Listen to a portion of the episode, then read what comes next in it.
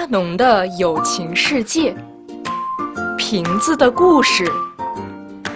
十五年前的一个夏天，阿杰和阿唐正放暑假。阿杰的父亲有一只小游艇，这天他又带孩子们来到一个无人的小岛。阿杰的父亲笑着说：“哈哈，孩子们，让我们想象我们是鲁滨逊的子孙。”遇上沉船意外，漂流到这个荒岛来吧。阿杰和阿唐都觉得父亲的想法很有趣，于是他们去找栖身的山洞，找了许久才寻得一个小小的洞穴，里面黑暗潮湿，岩壁上爬满了小虫，看得阿杰和阿唐心里打颤。他们又去寻找水源，结果只找到一条干涸的小涧。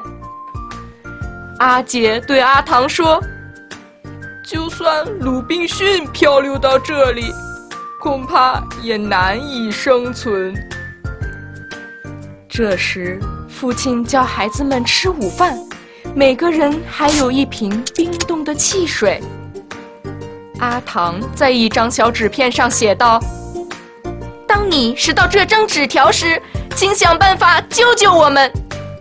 我们正被困在一个不知名的小岛上，是在香港最西最北的地方。他在下面写上了他们的名字，并把纸条放在一个空的汽水瓶里。阿杰用力把瓶子向远方扔去，瓶子慢慢的失去了踪影。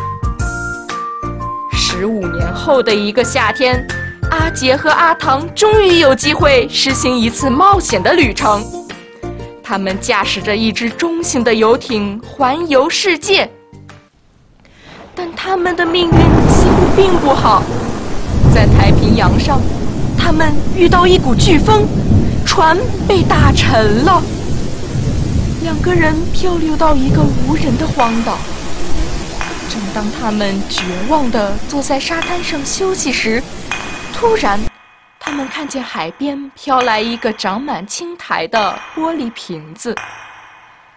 阿唐打开瓶盖一看，当你拾到这张纸条时，下面竟是阿杰和阿唐的名字。